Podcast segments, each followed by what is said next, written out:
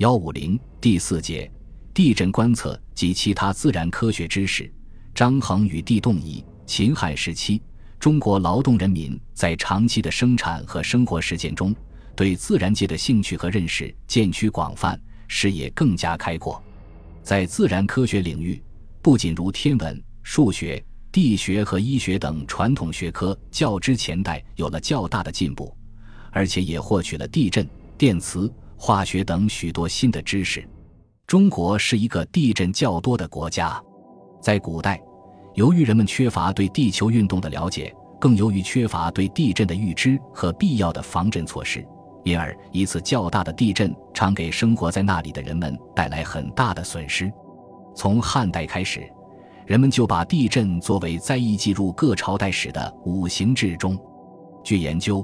中国两汉时期共发生了二十八次较大的地震，所记录下来的各次地震破坏情况有地彻涌水、败坏城廓山谷、彻裂伤害人物、压杀人等。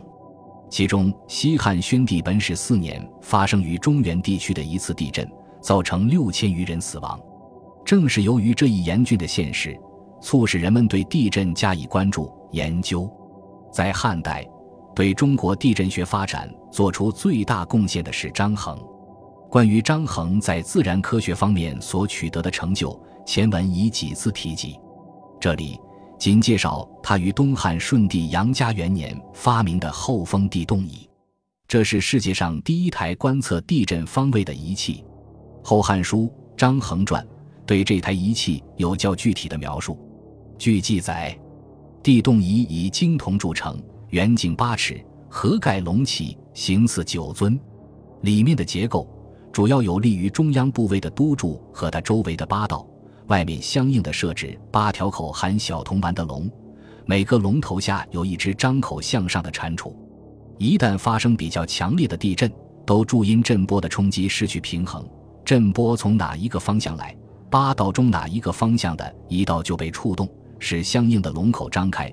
小铜丸就落入下面蟾蜍口里，观测的人就知道在什么时间、什么方向发生了地震。地动仪制成后，安置于当时的都城洛阳灵台。据记载，汉顺帝永和三年二月初三日，地动仪西侧一条龙突然吐出铜丸，当时京城的人们没有感到有地震发生，于是便议论纷纷，认为张衡发明的地动仪不灵。但是不久。陇西有人飞马来报，说那里二月初三日的确发生了地震，这说明张衡的地动仪是比较准确的。在《续汉书·五行志》中，对于陇西发生的这次地震有如下记载：金城陇西地震，裂城廓，使屋多坏，压杀人。据分析，这次地震的震级在六级以上，这也是人类历史上第一次用仪器来观测地震。在国外。直到十三世纪，在波斯马拉哈天文台才有了类似的仪器。到十八世纪，欧洲才出现了利用水银溢流来记录地震的仪器。值得一提的是，张衡设计的地动仪也体现了他的自然哲学。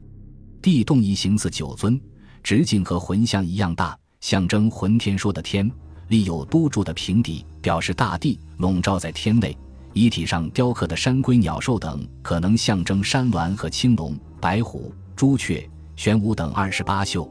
所刻篆文大约是乾坤震巽坎离艮兑，表示八方之气。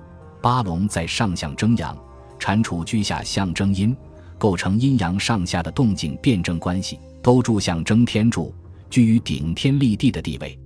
如果结合当时的天体理论与哲学思想。以及张衡本人对天文学的研究成就，不难发现的动仪的思想因由。